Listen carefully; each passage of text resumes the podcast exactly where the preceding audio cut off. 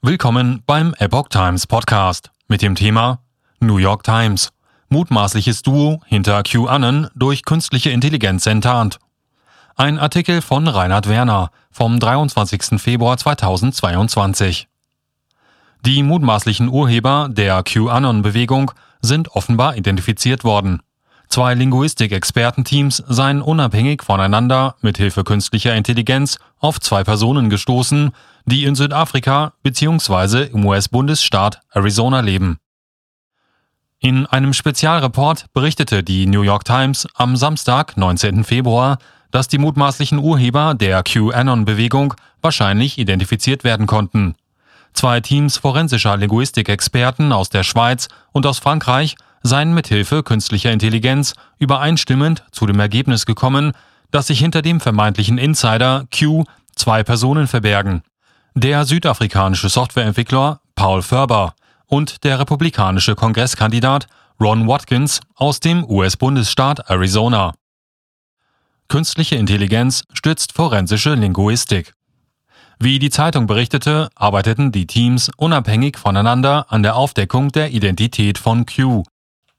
Das Schweizer Team bestand aus zwei Forschern von Orth Analytics und verwendete eine spezielle Software, um identifizierbare Variationen in Texten zu erkennen.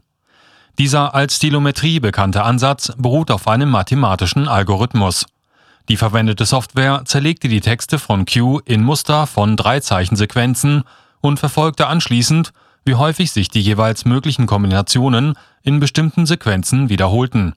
Das Team spricht von einer Genauigkeit von 93 Prozent, mit der charakteristische Merkmale erkannt und zugeordnet werden hätten können. Una Bomba auf ähnliche Weise enttarnt.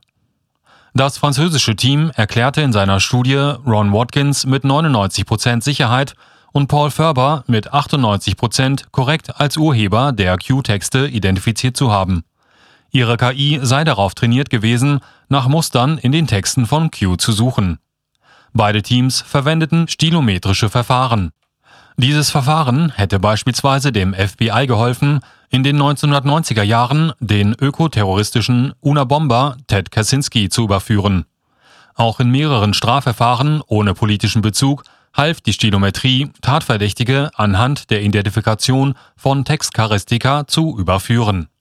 Im Fall von QAnon seien mehr als 100.000 Wörter von Q und etwa 12.000 Wörter von 13 ähnlichen Autoren analysiert worden.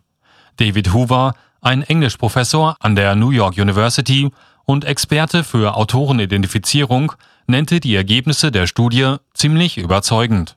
Zudem, so die New York Times, hätten diese auch noch weiteren Peer Reviews standgehalten. Ferber und Watkins bestreiten, hinter den Botschaften von Q zu stehen. Ferber behauptet, sein eigener Schreibstil sei von Q beeinflusst worden. QAnon rekrutierte trotz unzutreffender Vorhersagen Zehntausende Anhänger. Q trat erstmals 2017 als angeblicher Insider mit höchster Sicherheitsfreigabe aus dem Umfeld des damaligen Präsidenten Donald Trump auf. Der Umstand, dass wenige Tage nachdem Q einen angeblichen bevorstehenden Putschversuch des tiefen Staates gegen den Präsidenten vorhergesagt hatte, tatsächlich FBI-Ermittlungen im Umfeld von Trump begannen, wurde von zahlreichen Menschen als Beweis für die Authentizität von Q angesehen. In späterer Folge ließ Q regelmäßig sogenannte Drops in einschlägigen Internetforen fallen. Darin wurde unter anderem Politiker der Demokraten mit satanistischen Bestrebungen, Kindermorden oder Menschenhandel in Verbindung gebracht.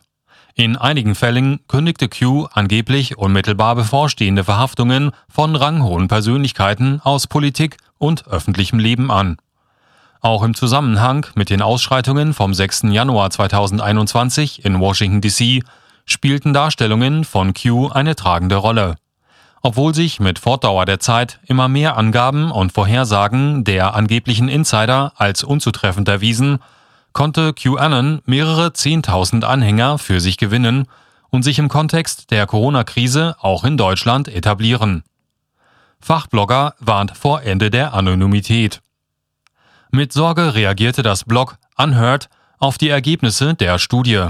In einem Beitrag warnte Gavin Haynes davor, dass forensische Linguistik-Tools, die mit künstlicher Intelligenz arbeiten, die Anonymität im Internet in Frage stellen könnten. Im Beitrag mit dem Titel Wenn Sie Q identifizieren können, können Sie auch dich identifizieren wird darauf Bezug genommen, dass es damit auch möglich werde, die Verfasser von anonymen Texten mit Hilfe einzelner älterer Publikationen zu enttarnen.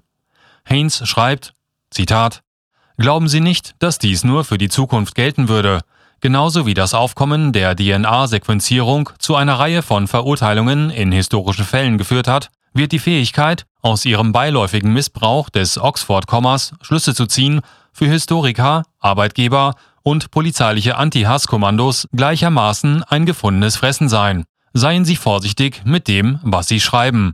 So Haynes.